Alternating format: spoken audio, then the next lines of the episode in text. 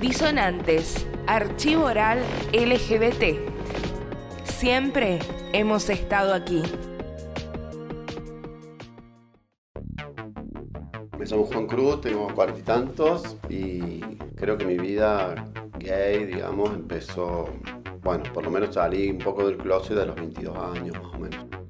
O sea, antes de salir del closet, o sea, yo tenía cierta conciencia de que gay o de mi deseo, pero bueno, lo tenía súper reprimido. Después, yo a los 18, 19 me fui a, a vivir a Buenos Aires solo, estuve estudiando allá y ahí fue como no, no, no tuve no, ninguna experiencia, a pesar que vivía al frente de un boliche que, que no, me, no, me, había enterado, porque en realidad era todo muy oculto, digamos, la vida.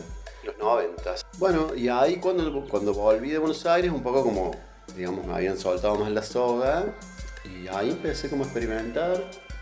La primera vez que conocí a alguien fue en, un sitio público, y la verdad que la experiencia fue fea, porque yo tenía mucha curiosidad de cómo era esto de estar con una persona de tu mismo sexo, pero tampoco sabía cómo vincularme. Y la verdad que no, no fue, o sea, no fue agradable físicamente, no, no fue, no, no, no, no registro violencia, nada de eso, ni para nada. Al contrario. Y la, verdad que fue re loco porque salí ahí y dije, ah, pero yo no soy gay. Porque me pareció horrible. También es re loco como, que también seguramente pasa ahora, pero como uno, digamos, despejaba, copiaba los vínculos que uno conocía. O sea, la heteronormatividad, o sea, nuestros vínculos tenían que ser eh, como hubieran sido bueno, mi padre y mi madre, o dos novios, varón y mujer, porque no teníamos otro, otro referente.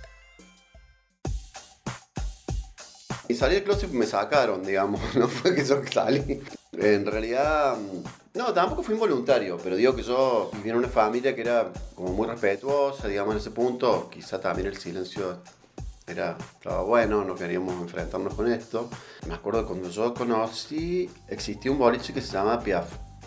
Había dos boliches, Piaf y Dimension. Yo Dimension no lo conocí, porque el día que lo conocí, y esto va a sonar horrible, pero tiene que ver con la mirada que uno tenía de lo que era el mundo gay para mí, porque no había otra que LGTB, yo no lo no registraba así LGTBIQ y todo esto. Yo tenía 22 años o 21 años. Primero me enteré por el diario por el diario La Voz del Interior, que había un artículo sobre la vida homosexual en Córdoba, y me lo leí todo. Un boliche de la Piaf, que no sabía bien dónde era, pero era por la Castro Barros allá arriba, en ese momento, y otro que se llamaba Dimension, que estaba en la Vélez Sarfi. Y me acuerdo un día, era mi información, ¿viste? Pero mi idea, en el contexto en el que yo vivía, que me manejaba, y la educación que tuve, era que los, los putos eran gente de la villa que se disfraza de mujer.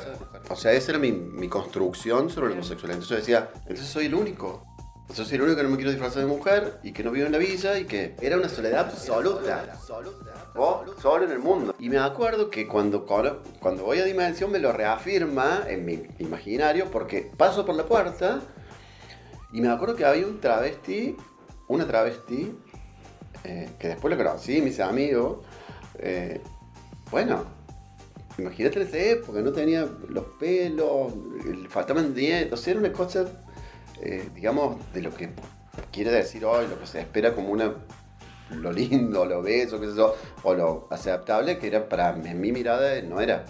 Y claro, eso me reforzó también mi idea de decir, si esta, si esta persona que está en la puerta, eh, bueno, imagínate, adentro debe haber, sí, claro, yo tengo razón de la facultad, un día me entero, pues estábamos estudiando y una compañera mía que vive en Sucre Colón, en, en, la casa de unos amigos, dice, dice en la, en la, esquina de mi casa hay un bar de putos porque no sé qué, y, y yo tomé nota, nota. Dije, bueno, allá voy. Fue toda una investigación, o sea, uno iba investigando. Y llegué un boliche que se llama Subway, que es justamente el mismo dueño, es abajo donde está hoy el VIP, que abajo hay un sótano, y en esa época normalmente no nadie controlaba nada, había una puertita así chiquitita, bueno, no se ve, pero era chiquitita, y vos entrabas, y era un sótano, y había un bar, y bueno, y, y nada, ¿viste? Y yo fui como a la, no sé, un día, yo iba a la facultad a la noche, salí a las once y media, digo, por un miércoles a las once y media, no sé, fui. Estaba de la barra, el novio y yo, Se decía de vuelta, o sea, somos tres. Empezamos a charlar, empecé a preguntar y bueno. Y ahí me, me decían, no, no, pero lo que pasa es que la gente, pero ¿cuándo viene la gente? No, la gente viene después del boliche, como a las 4 de la mañana, 5 de la mañana. Eso no puede ser, no puede ser.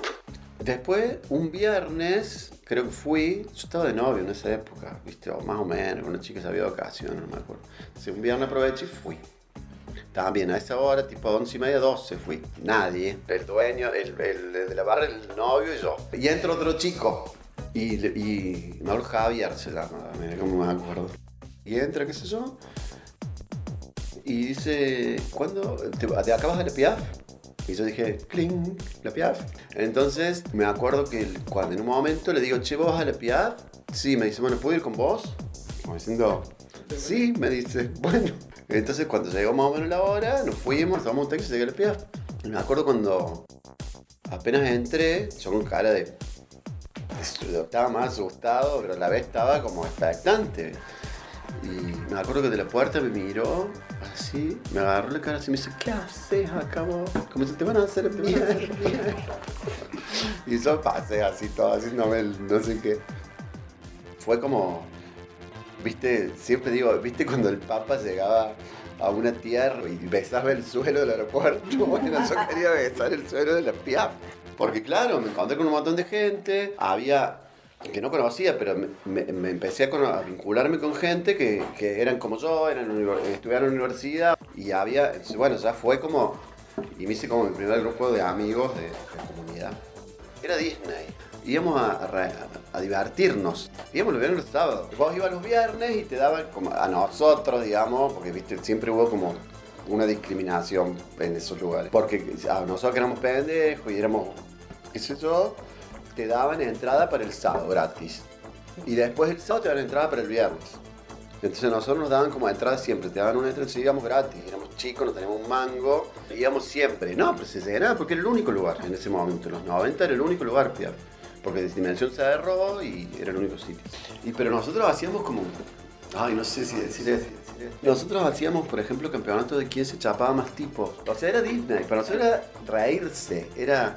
eh, Porque éramos, era como una inocencia total. ¿Y cuánto te chapaste vos? 15, ajá, ¿y vos cuánto? y fue, bueno, quizás nosotros un poco más terribles del, promedio eh, para esa época. La primera vez que conocí un tipo así que me enamoré, duramos como 4 o 5 meses re intensos. Y hay una piaf tipo que me gusta. A mí me gustaban todos los rubiecitos de ojos claros, no sé, porque me espejaba. Y bueno, había uno que me gustó y bueno, y así. Y, salimos durante 4 o 5 meses. Fue la primera que me rompieron el corazón. Disonantes es un archivo oral LGBT. Queremos saber tu historia. Si crees que podés contárnosla, escribinos a info@disonanteslgbt.com. Los relatos importan.